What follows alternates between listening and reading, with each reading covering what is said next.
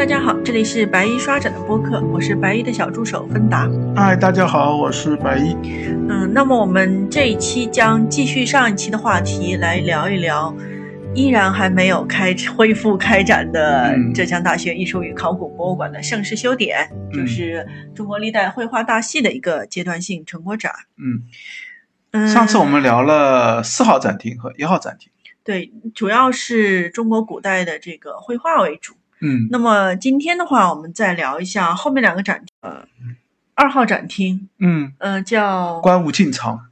呃，主要是嗯敦煌藏经洞的流失海外的文书，然后还有一个就是嗯黑水城的这一批，主要是流入现在是俄罗斯的一批壁画、绢画这样的一些资料。嗯，然后这个展厅后面还附有一个敦煌一个窟的复原窟。对对对，放了一个敦煌五十七窟的复原窟，因为，嗯，复原窟其实是浙大数字化团队非常重要的一个项目了。那，嗯，这个复原窟现在也放在了这个观物进藏的最后展厅里面。嗯，那么最后一个展厅就是三号展厅，是佛光寺相关的一个数字化复原的。嗯，就是嗯，中国唐构里面最重要的一个唐代的木建筑吧，山西五台山的佛光寺。然后佛光寺嗯，持续做了好几年的数字化的。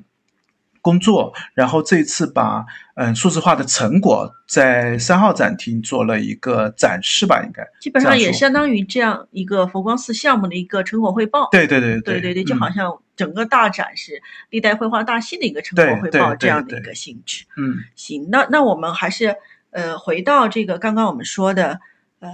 二号展厅，嗯，观物进藏的这个展厅。你刚才说就是。主要是这个敦煌藏经洞和黑水城的这个壁画是吗？嗯，那但是我在展厅里面好像没有看到很多藏经洞的文书，是我没留心吗？嗯，应该这样说，它整个展厅大概三分之二的区域都是放了嗯黑水城现在流失到嗯俄罗斯的这一批绘画的这批资料，然后后面的三分之一的展厅展示了一些。嗯，敦煌藏经洞的流失文书，敦煌藏经洞的流失文书，海外最主要的是大英博物馆或者大英图书馆的这一批斯坦因带走的，还有一个就是，嗯，法国伯希和带走的那个去了，嗯，法国的图书馆和。这个呃，法国的博物馆的这一批资料吧，这批资料因为数量太多了，所以它只展示了非常数量少的一部分，而前面黑水城的这一批展示的比例就比较高，就是展厅也留的比较多一点嘛。嗯嗯，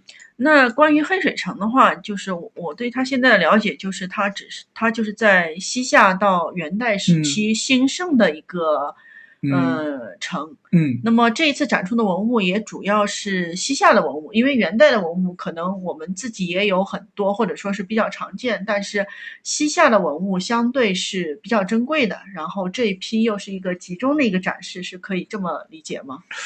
嗯，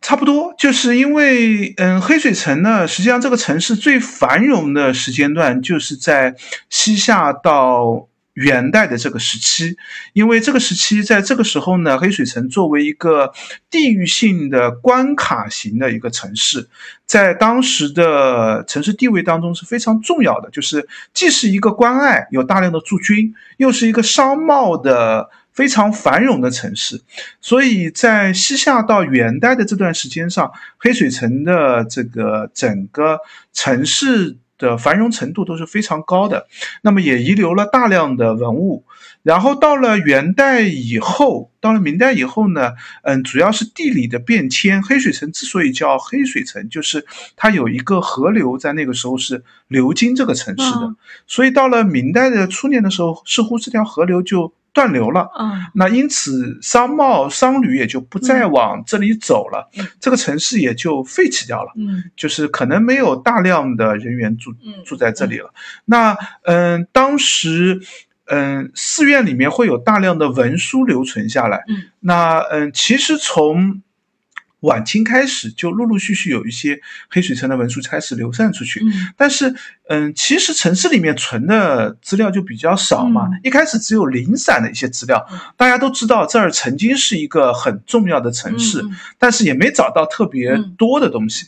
但是，嗯，一九零九年的时候，一个俄罗斯的探险家，他来到这里。那一开始他也没找到东西，但是后来他就做了一个非常重要的事情，就是他看到城里面有很多佛塔，嗯，然后就去佛塔下面挖了啊，然后发现其实黑水城当时应该有一个类似于惯例吧，就是僧人可能会把一些佛经啊或者佛画，或者是废弃或者是留存下来，就埋在了佛塔底下。嗯，那他第一次挖了以后，就挖出了十几箱的。文物，嗯，然后就拿回到俄罗斯去，全部带回俄罗斯。啊，然后就引起了轰动，啊，然后就觉得啊，那有大量的这样的东西，然后第二年又马上他又来，就是拿了一笔钱又来探宝，然后一下子挖了，据说挖了五十几座的佛塔，嗯，就因为他找到了这个方法嘛，相当于是的，然后就挖出了大量的文物，这批文物呢，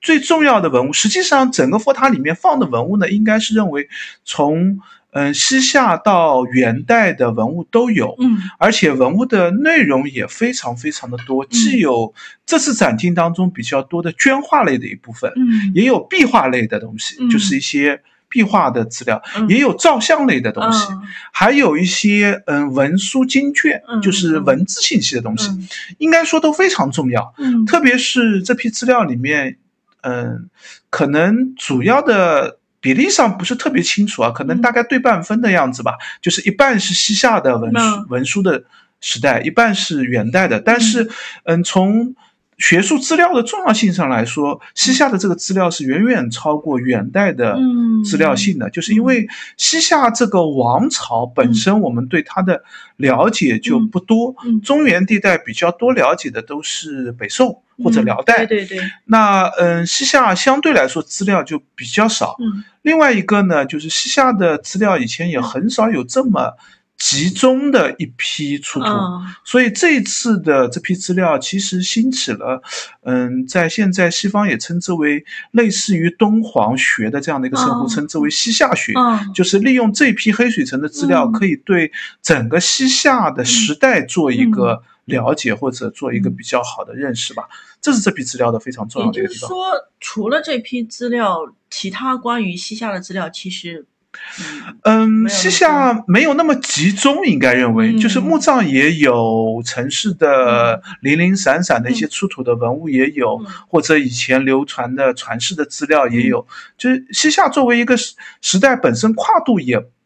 不久，就基本上就是从北宋中后期开始到到到辽代的左右的样子，后来就受到蒙古的这个影响，就蒙古后来很快就就是灭南宋之前就把西夏给灭了嘛，所以他这个时间段。不久，另外一个呢，西夏，嗯，他的党项人所建立的这样的一个王国嘛，那党项人一开始在唐代、五代的时候是依附在中原王朝的，嗯，所以他独立以后呢，就有一个创造自己民族叙事的一个需求，哎，所以他创造了自己的文字，嗯，那以前我们西夏文都不认识，那也是在黑水城当中，当然后来也出了就是嗯合翻的一本文书，就是相当于就是一个翻译的。翻译本子吧，可以这样认为，就是可以把西夏文转译成汉文。那么当时他们创造这个西夏文，也是为了民族独立的这样的一个意识嘛。所以西夏的文物相对来说，以前都是混在宋代和辽代的文物当中的。嗯，就我们很少能单独把它拎出来。对对对，现在通过黑水城的这个这批文书呢，我们可以比较全面的、比较完整的认识到西夏的一个。这个历史的这样的一个角度吧，可以这样来说。嗯，能再多介绍一下西夏这个时代，以及你刚才说了黑水城，它是作为一个很重要的一个关隘或者说一个地理位置嘛？那么它具体的地理位置到底是在具体什么地方，以及整个西夏是怎么样的一个分布？嗯，西夏大概是在现在甘肃、陕西的北部，内蒙古。大概就是青海这片地方吧，就这块区域，嗯，就是西夏建立自己的王朝的。嗯，那黑水城呢是在内蒙古的，啊那所以它实际上是一个从中原去西域的一个重要节点性的通道。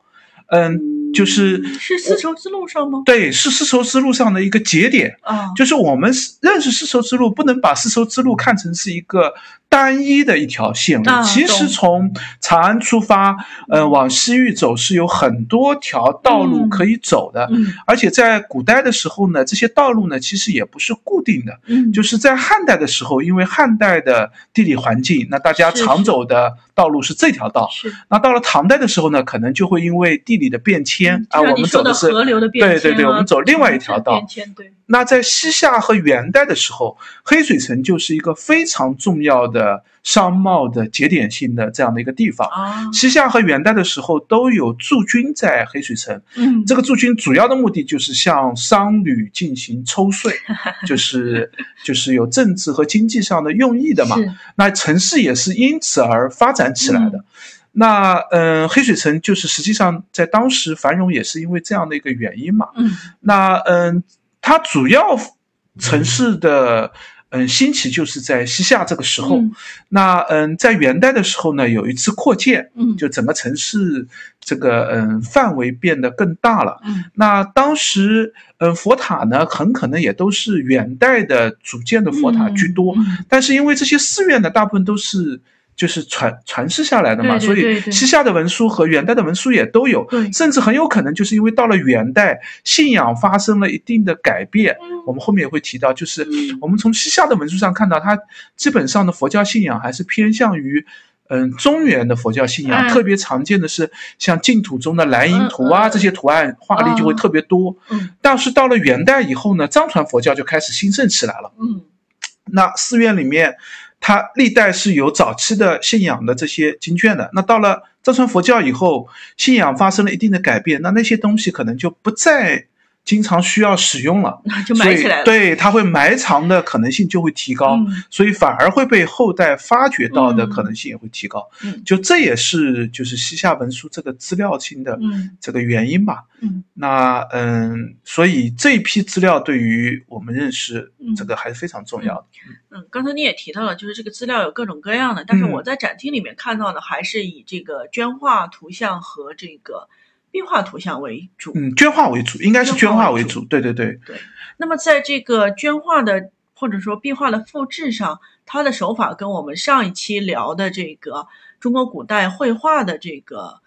呃整个的大的机理应该都是一样的，都对是做这个高清的拍摄，对，嗯然后用嗯数字化的方法把它就是高清图拍好，嗯拍好了以后再把它就是用喷绘的形式打印出来，就是尺度和比例都是按照原图的大小来进行打印。嗯嗯。但是这里要提一点，就是，嗯，壁画或者绢画，嗯。在高清打印以后的复原效果是要远远优于我们上一次所讲的中国古代绘画的这些题材的部分。啊这里有很多原因吧，应该这样说。第一个原因呢，就是我们对于中国古代绘画来说呢，我们是比较关注，嗯，具体的画家和具体的就是是谁来绘画的。嗯，那这个绘画者，我们关注的更准确一点，就是得具体到哪个人。他的风格，对对对笔法，对，所以关注到人以后呢，那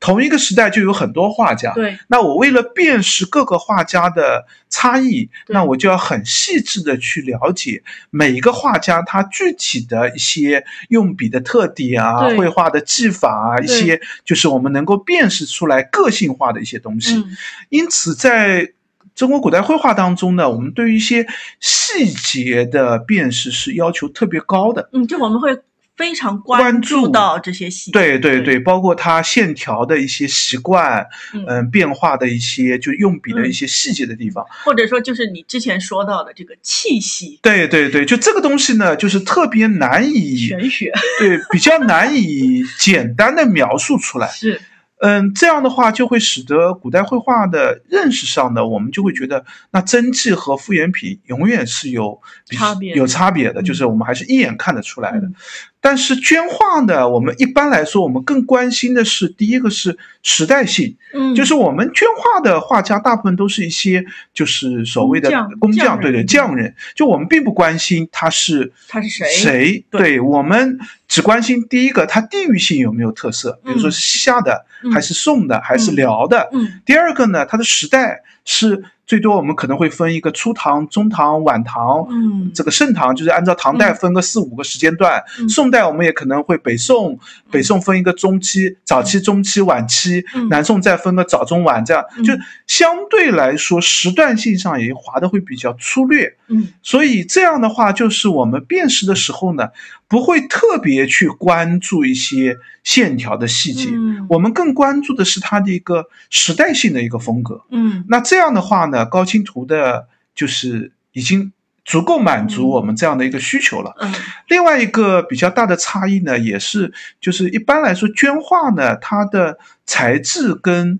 嗯，古代绘画的这个材质也略有区别。就绢画一定是绢嘛，而且他画佛画的话呢，绢画也不会是这个特别好的绢，就它其实是一个普遍用的、常用的材质。但是在中国古代绘画，特别是宫廷绘画当中呢，它有装裱啊，有这个可能是高级的绢质，特别致密的，还有用纸的，对对，就是它它的。就是材料的复杂程度也要高过绢画的材质，所以绢画的复制品相对来说，它的就是高清复制以后的稳定性也比较好一点，嗯，让我们觉得就是这个嗯真和真实的特别接近。那还有一个问题呢，就是绢画我们能看到实物要比古代书画的实物就要少很多啊，就是因为绢画，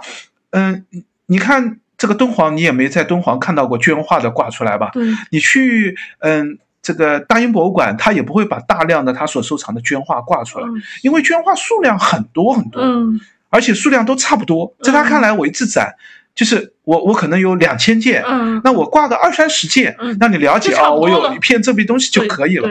但是中国古代绘画是我们是会要一件一件的去 认，对，每一件我们都会去认。绢画我们会觉得啊，都差不多的。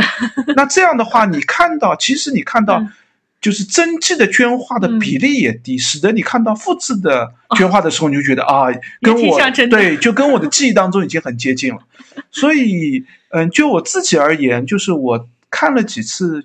就是佛教绘画的这些复制壁画也好，绢画也好，感觉它的复原度，至少在感官上而言的复原度是。很高很高的，就几乎可以以假乱真。有的时候都觉得，哎，好像是不是真画挂在那里？因为他拍照的时候，嗯，打光也会更好一点。嗯，那个，嗯，线丝丝线的一些细节也看得很清楚，那你会觉得啊，好像就是那件真迹在面前一样的那个效果一样。嗯，这是这是就是这批我觉得复制品也特别值得一看的原因吧。嗯，那。白一，接下来跟我们具体介绍一下里面的复制品。嗯，我觉得黑水城的这这个展厅就是二号展厅呢，主要分成了两块啊，就是重点还是黑水城的这一块。我觉得黑水城这一块呢，有几个看点可以聊一聊。第一个看点呢，就是黑水城的这一批的这个绘画呢，就资料性非常非常的强。嗯嗯，这次展当中基本上把。嗯，俄国埃尔米塔什博物馆就现在黑水城绢画所藏的那个博物馆，它的百分之八九十的绢画复制品都展出了。嗯，就是嗯，按照按照那个馆方的说法，就是大概只剩下一些，就是非常少量的绢，上面没多少图案，可能本身就是破碎的一部分，那可能就没必要再来做拍摄展出了。大部分其他的。这个基本上都是全部都拿出来了，嗯，只要当时拍了高清的图片，这次都把它打印出来，在展厅当中展出了。那这个资料性就非常非常强了，因为以前，嗯，鹅藏黑水城的这一批图像的资料，以前能看到的机会是非常非常少的。是。那另外，其实也得益于。嗯，这次浙大和嗯埃尔米塔什做的这个项目，就是拍的这批照片。嗯。嗯，因为俄国呢，浙大没有派拍摄团队去，是浙大这边给出了拍摄的要求，就是按照浙大的这个尺寸的要求、拍摄的质量的要求、打光各方面的要求，告诉埃尔米塔什的博物馆，嗯，然后埃尔米塔什的博物馆，嗯，建立了一个专题项目，然后由他们的馆员按照浙大要求拍了照片，拍了照片以后呢，埃尔米塔什就利用了这批数字化的照片，直接就放在他们网上了。啊，也就是说，现在我们上网的话。像埃尔米塔什的网网站，我们也可以看到这批。嗯，他把图没有原图放出来，用了一些缩小的图像，但是基本上这次拍的这批资料，它都放在了网站上。以前我们是很难看到的。那也正好因为这一次数字化的这个项目呢，所以埃尔米塔什博物馆也就正好把这个数字化的工作也完成掉了。所以我觉得这个。这个这样的话还是很有意义的一项事情了。那嗯，如果大家觉得这次展看的不过瘾的话，还可以去 网站上再看更仔细一点。第第二个，我觉得这一次的看点呢，就是嗯，我对我自己来说很重要的一点，就是刚才我也提到了，修正了以前我对于西夏。这个绘画的一个认识，以前会，以前我们看西夏绘画呢，我们更多的采用的是榆林窟的实例，哎，对，就是榆林窟有一段时间就是，嗯，西夏。宫廷绘画的这样的风格，对，我们是以那样的风格来认识西夏的这个绘画风格的样子的。嗯，但是这一次，嗯，埃尔米塔什的这批，嗯，黑水城的这批，嗯，图像资料拿出来以后呢，就会认识到，其实西夏时代的这个佛教绘画的风格呢，面貌也会更多一点。因为榆林窟是一个，嗯，皇家供养窟，是，所以画家的水准非常非常的高。那，嗯。黑水城呢，那就不是了，就是各种工匠都有，嗯，那就明显可以看到深受，嗯，在西夏时代就深受宋代的佛教的一些因素的影响，嗯，就是在展厅当中会非常多的看到来迎图，嗯，就是阿弥陀佛，嗯，大势至菩萨和观音菩萨拿着莲花的台座来迎接。逝者，逝者死了以后，就嗯化身为莲花童子，投身到这个莲花座当中，带到西方净土世界去。就这是莱茵图的一个典型、经典的一个故事嘛。日本人也特别对对，就净土宗对于这个图案是非常重要的。就是净土宗之所以信仰，就是因为有这么一个 原因。就是因为你好好的信仰净土宗，然后你死了以后，就会大家就会来迎你，对然后把你迎到净土、西方净土去。对对对，你就可以到一个非常好的一个世界去。那这样的莱茵图呢，在中原地带的留存的图案例子是非常非常少的。对，呃，因为，嗯，第一个是这种莱茵图其实都有。具体的使用环节的了，嗯，就是它往往都是，嗯，很可能是，比如说是僧人去世的时候，嗯，或者是僧人去贵族的家里做法事，那个贵族临死之前或者死亡以后，就是他如果信仰净土宗，或者这个寺院是一个净土宗寺院，他可能就要带这张莱茵图去，所以它有实用功能的，嗯，那实用多了以后一一定会坏掉。坏掉以后呢，就很难在寺院里面长期保留下来。是啊。那到了中原后代以后，就是净土寺院或者冲击或者消失，那中原就留的很少。对。但是我们很有趣的看到，就刚才也提到，就是日本的寺院里面，其实这样的蓝印图也非常非常的多。是因为他们净土宗一直很兴盛。对对对，因为日本的净土宗传承的非常好。那呃，西夏的这个也就可以看得出来啊，那就是其实当时宋代的蓝印图应该也是。非常非常多，应该也非常多，不然不会传到西夏去。对对对，影响了西夏史的西夏的莱茵图的这个例子、案例都可以拿来和日本的莱茵图做一个对比，就各种各种例子。那日本就会有自己山岳信仰，就是从山里面出来的莱茵图。中原这边其实山岳信仰就会比较少一点。是的，是的啊，就是西方净土世界来的这样的图案，这是一个。还有一个呢，就是嗯，黑水城这一批也有嗯元代的就藏传佛教影响的这一个部分。嗯，就是里面看到有大量深受嗯藏传佛教的这个度量经佛教造像度量经的这些影响的一些类似于唐卡或者曼陀罗的，就是标准制式的一些这个图像的这个。就他们遵循的是藏传佛教的一个标准图像制式。对对对，就他按照就是要求有一定的尺寸，有一定规制，就完全按照照。照照那个度量经的这个做法来做的一些图像化的东西，那正好也可以看到这样的一个呃延续性的一个传承，就是嗯从西夏到元代其实也没有多长的时间，那各种的这个包括莱茵图的一个图像的演变史，包括这个藏传佛教的一个演变史。其实西夏的时候也有藏传佛教的这个传承，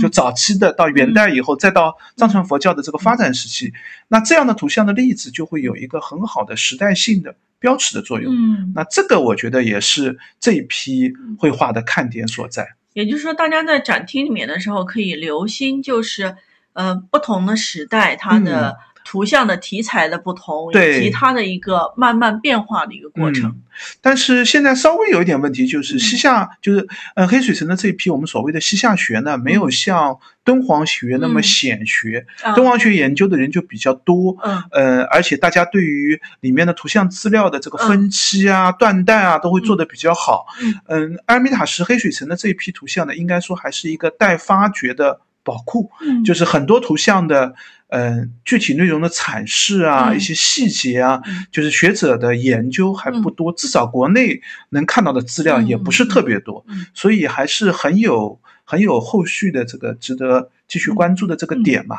另外还要提一点，就是除了佛教的这些信息之外呢，还有一个很有趣的点，就是看器物类和就是作为一个图像资料，里面会出现大量的生活的实用器。包括衣服，包括供养的器物，各种的金银器、香炉、香具，这些其实都是我们图像化资料里面非常重要的看点了。嗯，因为这也是图像资料断代的一个重要依据。嗯，就是我们正因为知道不同的器物在各种时代的样式上、流行的样式是不一样的，嗯，所以我反过来可以对这个图像进行一个时代的断代。是的，就所以这批图像化的资料还是很有。看点所在的。那另外还提一下，就是嗯，这个展厅当中还放了一大铺的呃榆林窟二十五窟的一个北壁的一个壁画，这个壁画也是很有名的一幅壁画，嗯，就是弥勒下生经的一个经变，嗯嗯嗯，这个时代稍微早一点，因为嗯这个展厅观无尽藏嘛，所以它也没有就是特别的一定是海外流失资料，这个其实就像现在就在榆林窟，嗯，只不过你很难去看得到，对，去了榆林窟。呃，二十二十五窟，嗯，是不是特窟？我都有点忘记，好像我们印我印象当中好像是特窟吧？对，就是是一大铺的那个，呃，弥勒金变，而且这个弥勒金变非常有名，因为它表现了弥勒就是未来世界弥勒的那个，嗯，阎浮罗世界的那个当时的人都可以活八万四千岁，那嗯，在那个世界里面各种各样的。形式，比如说，嗯，所有的吃那个农农作物都是一种七收，就是可以 一年收收七次，所以大家根本就不愁这个食物。然后衣服呢，也不用你缝纫，直接树上就可以生长出来，这个直接从树上就能摘下衣服。大家活了八万四四千岁以后呢，也不会死掉，自己这个到墓穴里就知道啊，八万四千岁我就要死了，我自己去墓穴就好了。这个女子呢，要五百岁才出嫁，就这些。例子以前在《下生弥勒弥勒下生经》当中都有描述，但是图像化最经典的一幅壁画就是。榆林窟二十五窟的这一幅壁画，嗯，尺寸也非常大，细节也非常多，有一些甚至是我们了解唐代的，比如说那个，嗯，翻土地的那个犁取犁的那个样子，经典会被拿来我们作为技术史的一个案例，就知道知道，在初唐的时候就已经有这样的犁的形式，包括里面造造那个亭楼阁的那个做法，就这些都是以前大名鼎鼎的一些图像化的案例吧，所以这一次也做了一个复原，嗯。那最后这个展厅还有一个特别值得一提的，就是刚才也提到的敦煌五十七窟的一个复原窟，美人窟啊，五十七窟就是著名的美人窟嘛。嗯，敦煌的复原窟其实很多，就是敦煌研究院呢自己就有好几个复原窟，嗯，另外敦煌研究院呢也有很多合作项目，所以在。各地其实也有一些复原库放在各地的博物馆，比如说，嗯，杭州的那个中国丝绸博物馆，嗯，就有一个敦煌的一个复原库，现在还有吗？现在还在，它是常设展厅当中一直放在那里的。然后浙大自己库房里面还有一个复原库，对对对，就是嗯，敦煌的复原库，因为有一些是跟像浙大库房里那个就是浙大数字化团队的一个合作项目嘛，嗯，那嗯，敦煌另外也有自己也有几个嗯会巡展的，嗯，像一二年。嗯，浙江美术馆就做过一个煌煌大观，当时就有嗯比较著名的一些复原窟，对对，基本上都是敦煌研究院拿来长期临展使用的那些复原窟。然后你说的这些复原窟都是一个三 D 的形式，嗯，对。就是敦煌的复原窟呢，有一个好处，就敦煌里面呢大部分都是壁画，嗯，所以它的复原窟呢只需要复原壁画就好了啊。那这样的话，敦煌的复原窟基本的做法都是用一个方块的轻质的这样的一个东西，可能是木木木头搭起来，或者是用其他材料做一个填充，就是一个方块，大概呃一米见方或者两米一米多见方的这样的一个方块，然后就把这个窟可以搭起来。嗯，那所有的壁画呢，就是嗯。早期都是采用临摹的形式，就是从窟里面把壁画临摹到这个一块一块的那个面上，人人人人工来临摹，临摹，临摹好了以后，复原窟就是每一面都临摹好了。然后如果里面有塑像呢，就单独手工做一个塑像。然后等到要展的时候呢，我就可以把这个窟拆开来，拆成一个一个的构件，然后运到那儿再拼好。拼好了以后呢，拼完了以后一定交错的地方一定要修。修饰一下，嗯嗯，再掩盖一下，那这样的话就是一个复原窟的做法。嗯，那这样的复原窟有一个问题呢，就是都是临摹的。对，那临摹一定跟原窟是有略微的差异的。我我记得一二年的时候，那个丽江美术馆有临摹的一个煌煌大观的那次敦煌的那个展，有一些是临摹的，有一些数字的，数字化拍摄的。我觉得临摹还是。对，临摹就有一个问题是，就就像我们看中国古代绘画一样，每个画家哪怕他是想着临摹的话，对，他还是有一个用笔的习惯和笔性的问题。他会把自己的风格带进去，对对对，还是会把自己对对对，他很难，嗯，百分之百的复原原窟的绘画的这个面貌的样子。我们一般认为临摹可能会做到百分之七八十，做到八九十就已经是高临摹当中的高手了。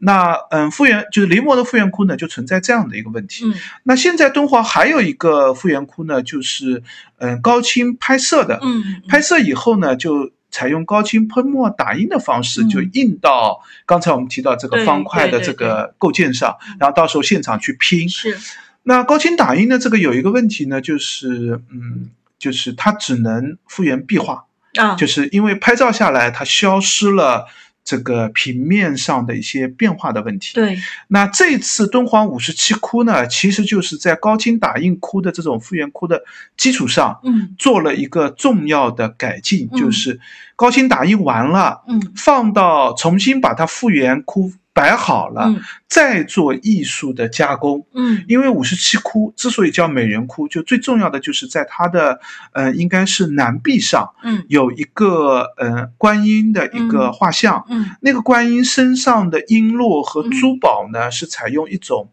这个特殊的工艺，叫立粉堆金。嗯，就是有点像裱蛋糕的那个做法，用一个。嗯，其实当时应该是嗯粉质类的这样的一个东西，然后把里面珠宝啊、璎珞这些凸起的部分呢，就是就这样做成凸起的样子，表面再用这个粘结剂、桃胶啊或者那些粘结剂把金粉给贴上去，嗯，那使得它身上的这个。装饰的这个部分呢，就变成立体的一个做法，有一个凸起的，对，有一个凸起的做法。那这个呢，如果你采用高清的拍摄的话呢，是做不出来的，对对对，它本身就是平的，对对对。那因此就是做高清的复原库做好了以后，再要用艺术加工的方式把这个立粉堆金的。再复原出来，不但恢复了立粉堆金，在这个窟里面呢，还有很多地方是，呃，泥葬，就是下面的这个泥和草做打底的这个葬，它也用了一个就是嗯艺术复原的方法，把那个也做出来了。所以在这个窟里面呢，可以说达到了一个最最接近于原窟的原窟的面貌，不但是这个图案上的复原是。百分之百的复原，而且在很多细节的地方也是，就是按照原窟的表面的这个样子复原给你了。所以这个窟是我现在陆陆续续看到，嗯，因为我们现在能看到的比较多的就是一个是去敦煌，在敦煌研究院的博物馆里面有个展厅，那里面大概有六。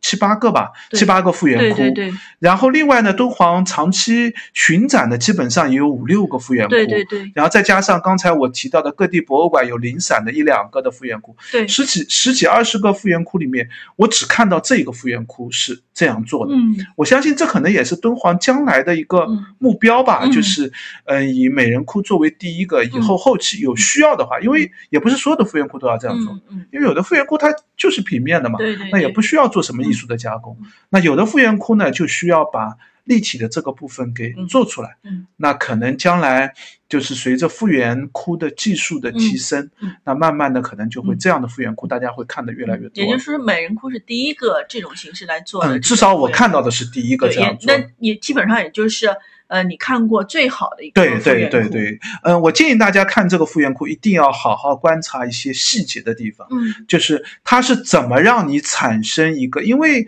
嗯，敦煌的壁画，嗯。因为是，特别是唐代初唐和盛唐这个时期，就是它的绘画风格，嗯，传入了很多西域性的这个，嗯，晕染的绘画的方法，嗯，所以它在表现力上和中国传统的绘画是有很大的差别的，就西域风格特别强，写实性也特别强，你到了窟里面，你的这个艺术的冲击力其实是蛮。大的，嗯，那一定要观察细节来感受一下，或者来理解一下这个艺术的冲击感，它的晕染的风格是怎么样来做的。像刚才提到的那个美人窟里面那个观音的那个造像，之所以称它为美人，就是它在嗯整个观音的肌肤的表现上是用了层层晕染的方式，非常淡的一个粉色，嗯，一层一层的上色，把这个。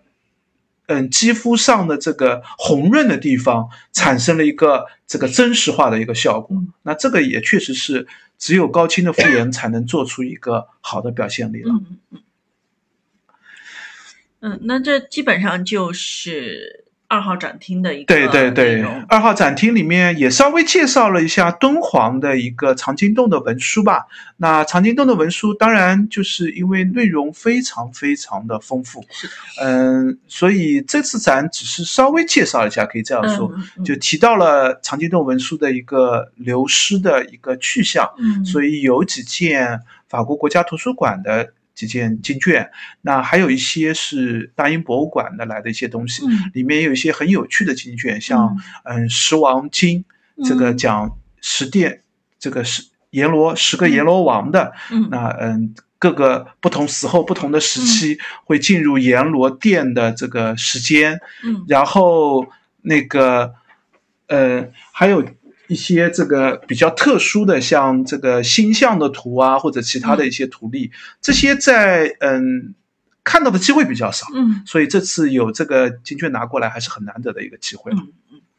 那接下来白衣就带我们去最后一个展厅——佛光寺的这个无界之境。对，嗯，这也是敦煌的一个呃不，这也是浙大数字化团队的一个重要的项目。嗯，主要的原因就是这个三号展厅的特殊性。三号展厅，如果呃关注过浙江大学艺术与考古博物馆的话，三号展厅其实是一个长期做嗯数字化复原的这样的一个展厅。嗯，之前展过云冈，嗯嗯，也展过这个嗯。这个其他的一些数字化的项目，嗯，那嗯，这次呢，就是做的就是佛光寺的这个数字化的项目。佛光寺当然不可能把整个佛光寺搬到三号展厅，是，即使三号展厅已经足够大、足够高，因为三号展厅本身就是，嗯，当时就为了做复原展厅，其实当时主要想的是做石窟的复原展厅，所以特别的方正，嗯，然后。体量又特别的高，嗯那这样的话，它适用的这个展厅的那个场合就特别多嘛。但是即使这样，佛光寺还是搬不过来，佛光寺尺寸太大了。呃，佛光寺东大殿作为最重要的一个堂构，嗯，那它的尺第一个尺度太大了，所以这个展厅呢，现在主要还是介绍了一下数字化的这个工作，嗯，然后把一些重要的数字化的成果展示在这个展厅当中，嗯。嗯，比如说。嗯，供养菩萨就是主尊的下面的两个供养菩萨。嗯，那如果你去佛光寺的话，你是不太会关注到这两个供养菩萨的这个尺度和样子的，因为嗯，佛光寺里面这个供养菩萨是非常不起眼的两尊，嗯，整个大殿高六七米的主尊的那个像，供养菩萨只有一米八左右，嗯，那。你在现场看起来，你会觉得那个供养菩萨非常非常的小。嗯，那这次按照原尺度做了一个三 D 的打印出来以后，就会发现啊，供养菩萨的尺寸其实是还是蛮对对对，跟一人多一人左右的高度嘛。也就是说，现在你可以走得更近，对对对，贴近它，对对对，就可以感受到它的真实真实的尺度的这个比例啊。然后另外呢，就是嗯。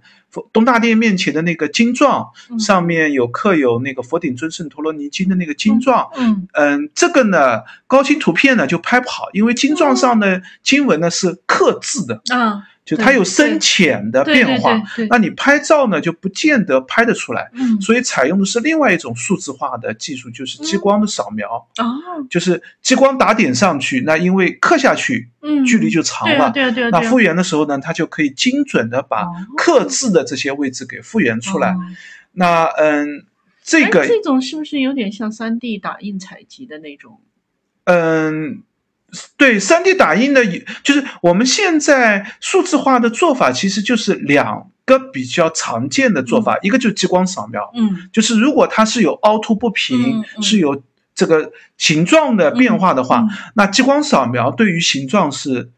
最精准的，它可以达到零点几甚至零点零几毫米的这样的一个精度，就看你扫的扫描的这个要求和时间的这个问题。但是激光扫描会有一个问题呢，就是它。没法辨识上面的颜色，对，就是激光它不知道颜色什么，它只有一个距离的参数，所以要精准的复原颜色呢，那就只能用高清拍照的方式啊，再配合。对对对，一般来说呢，如果是一个照相，嗯，最好的方法就应该是数字化拍摄加激光扫描。嗯嗯。但是浙浙大的数字化团队呢，有一个嗯很好的建模的能力，就是。你像佛光寺，你说如果我要激光扫一遍的话，那这个工作量恐怕就不是一年两年的工作量了。就扫一个构件，我们激光可能都要扫个这个好几天。嗯，那如果整个殿宇要扫描的话，那要么你把精度放得很低，嗯，而且也不现实。就有的地方你激光也扫不到，因为它有激光是要直通的嘛。对对对，就跟你要看得到你才扫得到。那嗯，所以。嗯，就需要采用另外一个办法来处理，就是我数字化的照片拍下来，嗯，拍了以后呢，同一个位置我各种角度都去拍，拍完了建模，对，拍完了以后可能这个一一个位置我要拍很多很多照片，拍完了以后呢，放到计算机里面，根据拍出来的照片反向去把那个构建的样子尺寸给反算出来，嗯，那这个就依赖于第一个你高清图。拍的够不够多？嗯，第二个呢，就是你的建模的那个软件的能力高不高？如果你建模软软件能力比较低的话，嗯，那你建的模型呢就会比较粗糙。是的，呃，我们现在有公开的一些建模软件，其实你自己到这个自己拍个大概一个照相，拍个 嗯几十张图片，你丢到那个建模软件里面算一算，它也能建出一个模型，而且也是一个立体的模型。但是它有个问题呢，就是变形的很厉害。嗯。那个嗯，精细程度也很低，它只是啊给你做了一个三 D 的模型出来，但是这样的话，对于这个真正的数字化工作有这个意义不大的嘛？那真正数字化工作呢，就要求建模的精度很高，那拍照的要求也很高，按照嗯数字化。团队老师介绍的话，就是壁画的话，按理是建模最容易的嘛，因为是平面的。对啊，对啊。那为了高清的建模，呃，一张照片和下一张照片，他们经过测算，重复率达到百分之七十的时候，嗯，复原的建模是最合理的。哦，就是我前一张照片拍了以后，下一张照片要跟它有百分之七十的多的图案是重叠的。当然，越多。建模的效果一定越好，对对对。但是建拍的越多以后呢，你的时间就越长，对对对。这个数据量也越大，建模以后的工作量也越大，对对对。所以最后他们大概平面的话，就是百分之七十的图案重复建模的进度可以达到他们要求。那如果是立体的话，那重复率就要更高了。嗯。所以实际上整个佛光寺的这个嗯。数字化的这个资料一共是十七十一个 T 嘛，嗯，就是大概原始资料是十九个 T 左右，后来建模的资料又做出了两个 T 左右，就大概是这样的一个数据规模，我们就知道这个这个数字化的，我们一张高清的图片拍出来，可能也就是这个像。这个比较好的相机拍出来就是十几兆或者是二三十兆，但他们的拍出来照片，每张照片可能都是五六十兆原图的那个照片，那再来建模，怎么造成了这么大的一个数据规模的一个样子吧？那另外一个，嗯，重点这个展厅当中，我觉得可以提一下的，就是在这样的一个数字化的工作当中呢，嗯。浙大的这个数字化团队也发现了几个以前没有找到的新的内容。呃，这个我觉得没有留意到吧？应该对，应该这样说。就是佛光寺其实从梁思成、林徽因他们去，嗯，最早探访到以后，就大家对于佛光寺就特别特别的重视。嗯，那所以其实已经有大量的工作都在佛光寺做过了。是，嗯，无论是拍照的还是测量的和这种各种的这个工作都做过。嗯，但是由于以前都。不是全面性的一个工作，它肯定是有一定的目的去的。就比如说，我是做测量的，那我就关注尺度。对。那么，呃，如果我是做照相的，那我可能就关注照相。对。但是这一次呢，是全面的一次数字化工作，嗯。所以各个细节都做了数字化的拍摄。嗯。那有很多新的内容也在这样的一个数字化工作当中发现了。嗯。比较重要的就有三个。嗯。第一个呢，是在嗯中间的这个主尊是。这个呃释迦菩萨，然后他的左侧是这个弥勒菩萨，在弥勒菩萨的台座的一个木构件上，发现了一个墨书题记，嗯，那个墨书题记上写的是唐大宗十二年，嗯，那我们现在认定佛光寺建造好的时间也是唐代的大宗十二年，而那个唐代大宗十二年呢，是用佛光寺门口的那个经幢上的那个题记时间，嗯嗯，就是经幢上写的是。这个经状是大宗十二年，就是刻的。那我们一般认为，就是东大殿造好的时候，这个金状也造好了，这一一次同时完成的。那当然有很多佐证资料也可以证明，佛光寺也就是唐代大中十二年左右完成的。因为建造也有一个过程的嘛。是的，是的。那这个墨书题记上面写的是这尊塑像。是雁门张什么什么造，嗯，那可能这尊塑像就是雁门张一个工匠所造的，而且时间就是大中十二年，那正好也佐证了就是。佛光寺的这个建造年代吧，这也是一个非常重要的一个信息，因为它这个在非常侧缘的一个部分不容易发现，以前就没有看到这个地方。这是现在展厅里可以看到这个。嗯，拍了照，那拍了照放在了照片放在那里，你实际到佛光寺你是看不到的，因为那个照相本身你就。拦住了，你不能走到照相面前。即使你能走到照相，你要从侧面看到，也没有灯光，你也看不见那个题记。题记本身也比较暗淡了。对，这是一个。那还有一个比较重要的发现呢，就是，嗯，拱眼壁画，就是佛光寺大殿里面各个地方都有，嗯，木斗拱的这些木构件。嗯。那在木构件的，嗯。面上看得见的这个地方，当时都有壁画画在上面。那这个壁画呢，也会历代修缮。对，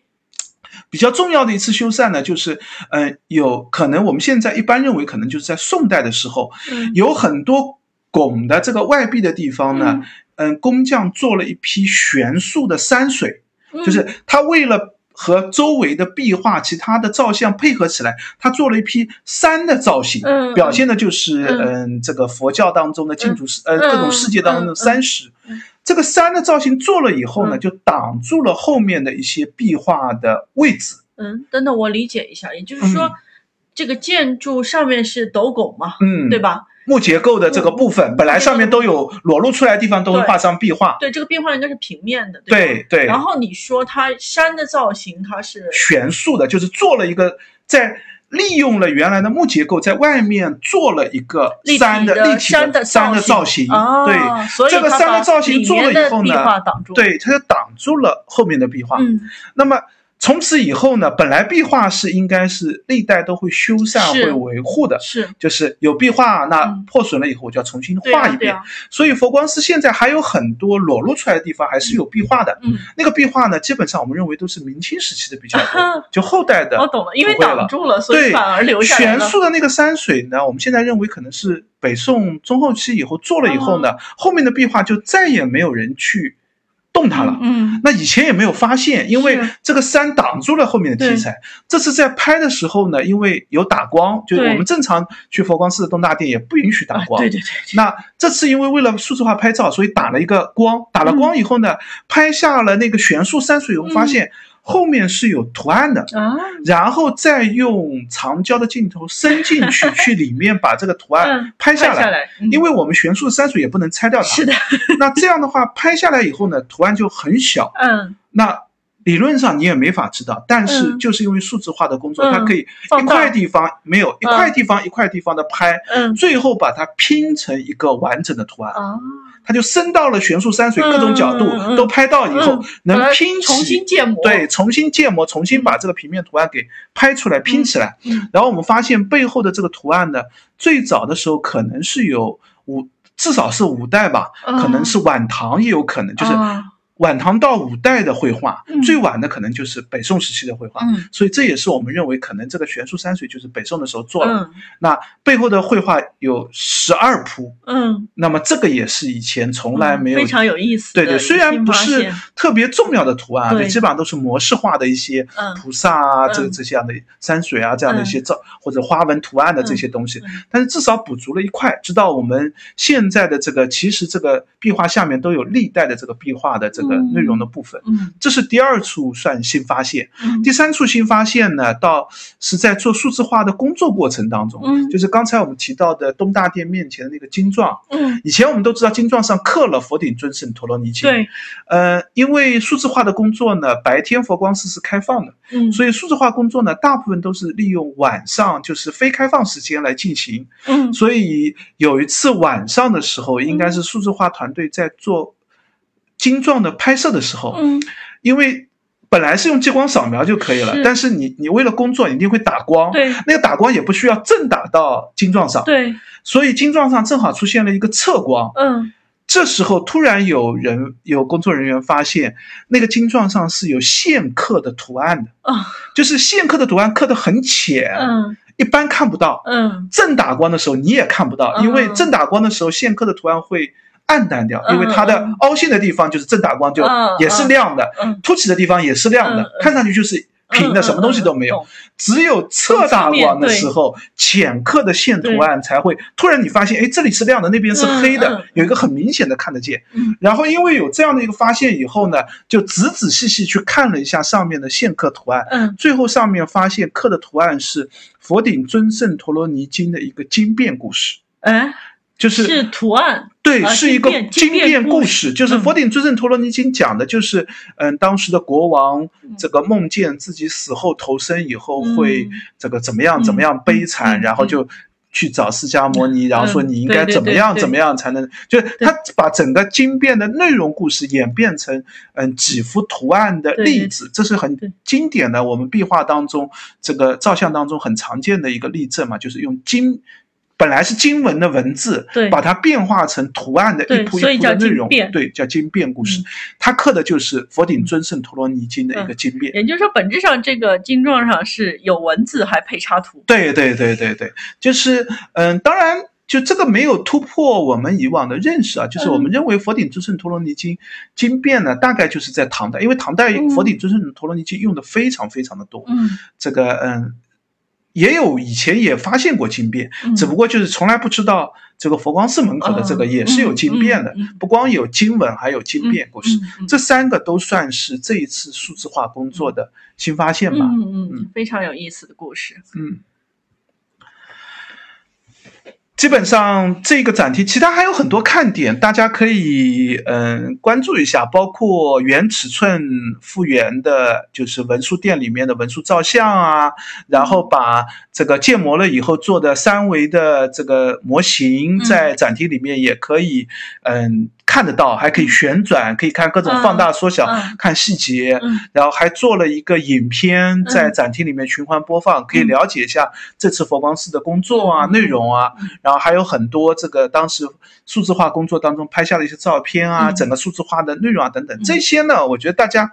嗯，我就不一一介绍，大家可以到展厅当中去看。呃，我觉得是，如果你去过佛光寺，嗯，那你看这个展厅呢，是挺有感触的，就一下子感觉自己又重新回到了佛光寺，就是因为你去佛光寺，呃，至少我自己的感觉是因为佛光寺第一个。很远，开车很久才能到。第二个呢，体型太大了。你在佛光寺里面，其实你真正去看的时候，就是你一般因为去起来很麻烦嘛。嗯。你一般都是嗯早上从哪里出发，去到那边可能已经十点多了。嗯。那如果你想中饭吃的好一点的，可能你就看个一两个小时，你就得走了。为为为什么会有中饭吃的好一点这个设 因为那个很偏僻的一个小村子。那如果你说哎，那你很痴迷，我就在佛光寺待一天。对呀。那可能你也就只能在那边看个三四个小时。四五个小时，你主要能去的也是。就是东大殿为核心的整个现代佛光寺的一部分了，有很多周边的区域你也不会去，像明代的有很多僧塔，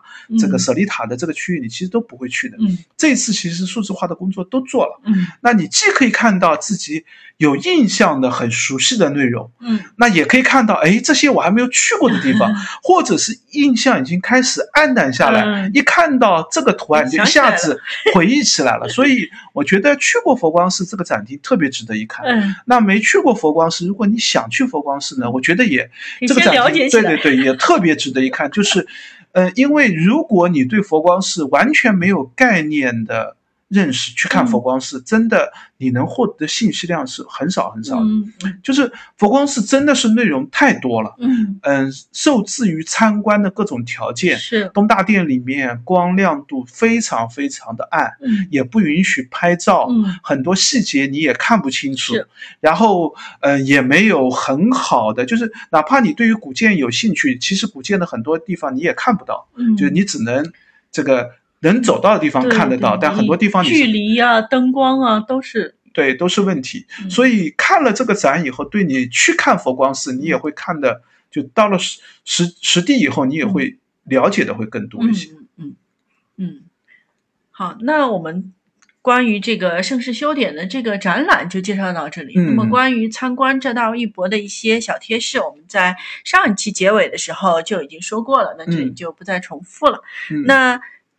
就向大家再提示一个，我们最近刚刚发现的一个点，就是，呃，虽然现在浙大一博还在因为疫情闭馆，但是他为这个盛世修典这个项目，他是做了一个小程序的，嗯，就微信的小程序，对，然后大家在微信上搜索这个盛世修典，嗯，就可以搜到这个小程序，对，然后小程序里面，呃，基本上的展品，然后介绍，然后相关的视频，包括一个 VR 看展。嗯嗯，都是可以看到的。嗯，这个小程序还是做的，我觉得还是做的资料性很强的。嗯，特别是嗯图像的这个资料部分，嗯，就是当时也是做了很大的一个工作，就是把，因为。展厅，我参与了这个布展过程，就知道 展厅里的展品其实经过一个多次的更换和调整的这样的一个过程。那嗯，最后也是花了很大的一个工作时间，就是到底是哪些展品放在了展厅当中？太多，对对，放不完。对对对，然后